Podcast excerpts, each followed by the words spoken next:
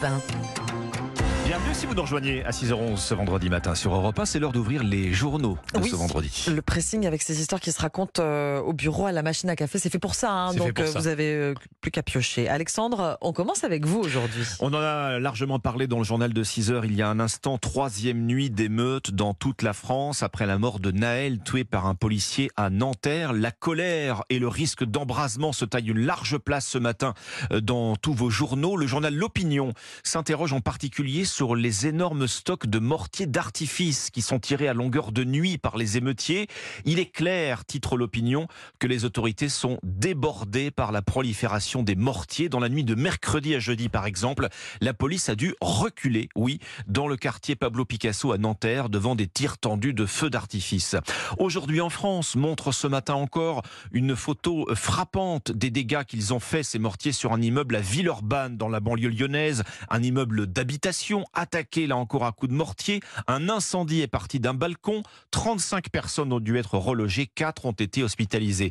Dans les Hauts-de-Seine, là où Naël a été tué, la préfecture a pris dès mercredi un arrêté euh, pour interdire la vente et la détention de mortiers d'artifice. Mais partout en France, il est clair que les émeutiers en ont par caisse entière. Alors, la législation, certes, a été durcie. Détenir et utiliser des, des mortiers est maintenant passible de sanctions pénales. À la vente, les professionnels sont tenus d'enregistrer l'identité de l'acheteur.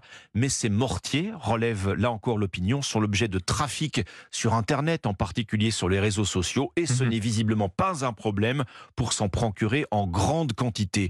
Dans un reportage à Nanterre, publié hier, cette fois le journal Le Monde précise le type de feux d'artifice qui sont utilisés euh, la plupart du temps selon les, les nombreux restes retrouvés sur place. Il s'agit de ce qu'on appelle des crackling chrysanthemums. Ce sont des mortiers qui sont fabriqués en Europe de l'Est, Mhm. Qui sont à la fois très puissants et pas très chers. Et dans ces nuits d'émeute, eh bien, ils sont utilisés effectivement comme des armes contre les forces de l'ordre, Mhm. contre les voitures contre les bâtiments publics. Voilà, c'est c'est donc ce qu'on peut retrouver dans la presse, dans l'opinion, mais pas seulement concernant Mhm. ces mortiers d'artifice euh, ce matin. Votre sélection, Oui. Ambline. Peut- Plus léger peut-être. Oui, un, un poil. Mais pas tant, vous allez voir. Scénario, scénario catastrophe à Hollywood. Le site The Huffington Post revient sur la grève entamée par les scénaristes et les auteurs au début du mois de mai.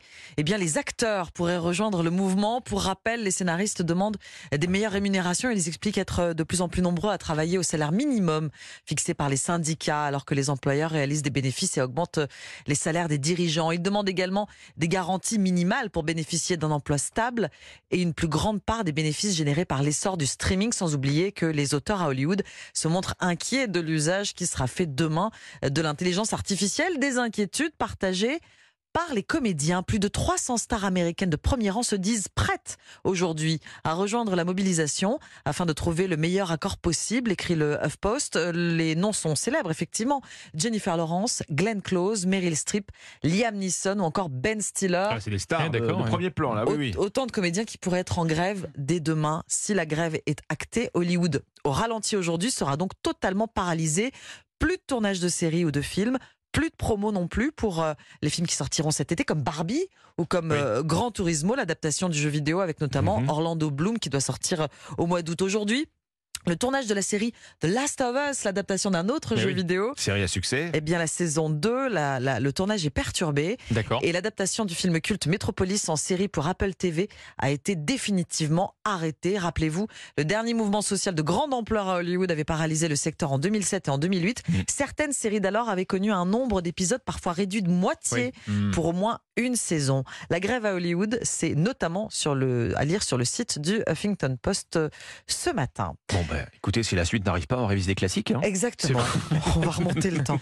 On termine avec vous, Dimitri. Bon, vous le sentez, le parfum de l'été, Ombline Alexandre, Oui, s'il vous plaît, amenez-le, ce parfum. Oui, été, ça rime avec chaleur, plage ou encore glace, mais ça rime surtout eh bien, avec Tour de France.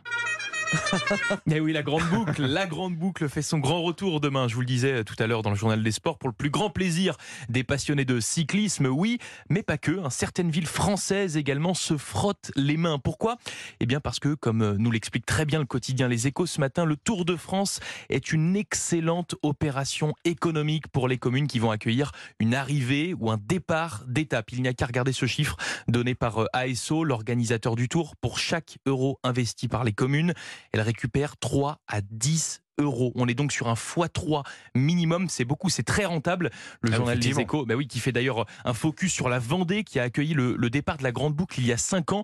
Un département euh, toujours satisfait Mm. quelques années après de son investissement. En 2018, le territoire avait sorti de sa poche 1,2 million d'euros pour en générer pas moins de 38 entre les hôtels et les restaurants et 10 rien que pour les retombées publicitaires. Des chiffres qui donnent le tournis et qui nous font bien comprendre pourquoi 250 villes candidatent chaque année pour faire partie euh, de l'aventure du Tour. Alors 250 pour seulement 40 sélectionnés qui Oui. euh, touchent le gros lot. Ce ticket qui coûte entre 130 000 à 90 000 euros pour des retombées. Je vous le disais, juste énorme. La soupe de la grande boucle est très très bonne. Comment le Tour de France dynamise les économies locales? C'est un article à retrouver dans les échos ce matin. Ça dynamisme un petit peu moins les après-midi chaudes de l'été. hein. Aussi. En général. Enfin, on non, fait une petite sieste. Voilà, on ferme un peu On les yeux et puis hop, on, re- on se là. C'est déjà Ah, déjà la l'arrivée. hop, le replay. Un, un sport Allez. très pratiqué aussi, la, la sieste du Tour de France. C'est du Tour de France. épuisant. C'est tellement bien. Merci beaucoup, euh, Dimitri.